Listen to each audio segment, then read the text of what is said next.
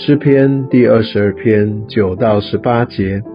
但你是叫我出母腹的，我在母怀里，你就使我有倚靠的心。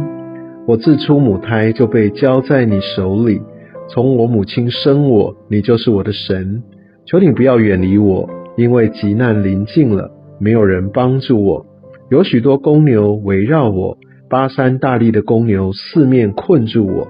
他们向我张口，好像抓嘶吼叫的狮子。我如水。被倒出来，我的骨头都脱了节，我心在我里面如蜡融化，我的精力枯干，如同瓦片，我的舌头贴在我牙床上，你将我安置在死地的尘土中，犬类围着我，恶党环绕我，他们扎了我的手，我的脚，我的骨头我都能数过，他们瞪着眼看我，他们分我的外衣。为我的里衣沾灸，大卫的诗在这边也让我们也产生一些的迷惑，因为大卫应该没有经历到这诗上所描述的这些的状况，这上面绝对不是说到一个受伤或心里面有很大压力，或甚至是呃一个生病的一个情况，这上面所描述的其实就是一个在执行死刑的境况里面。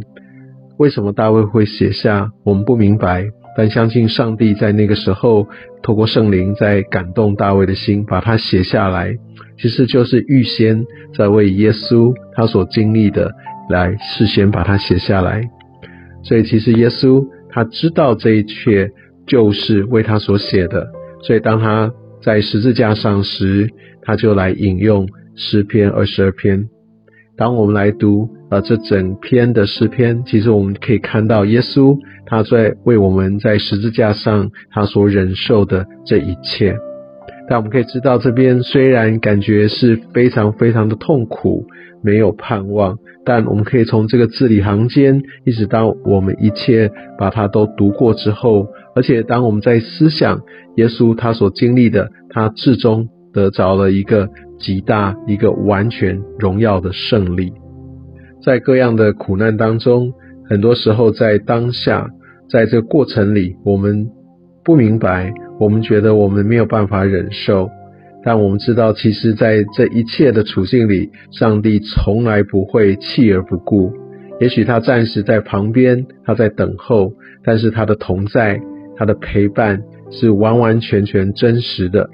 所以，真的求神，让我们也透过这样的经文，知道是的，跟随他的人，甚至他最宝贵的独生爱子，都曾经经历过比我们更为辛苦、更为痛苦的这样的一个处境。但是，他让我们也明白，我们的得胜是有盼望的，因为耶稣基督在十字架上所经历的这一切，已经救赎了我们。让我们可以明白，透过耶稣基督他的救赎，我们跟神已经恢复了关系，我们已经与他和好。如今，我们已经在他的爱中，在他的保守里面。真的求神来带领我们，用正确的眼光看待我们的处境。是的，亲爱的耶稣，谢谢你在十字架上所做的一切，谢谢你，呃，真的为我们受了刑罚，为我们受了鞭伤。为我们受了这个极深的苦，但我们知道这正是你对我们爱的展现，也因为我们的罪，也让你必须透过这样的一个刑罚，这样的一个救赎，乃至于我们的罪债可以完完全全的被被赎回。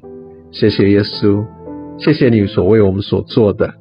也让我们的心重新的大有盼望。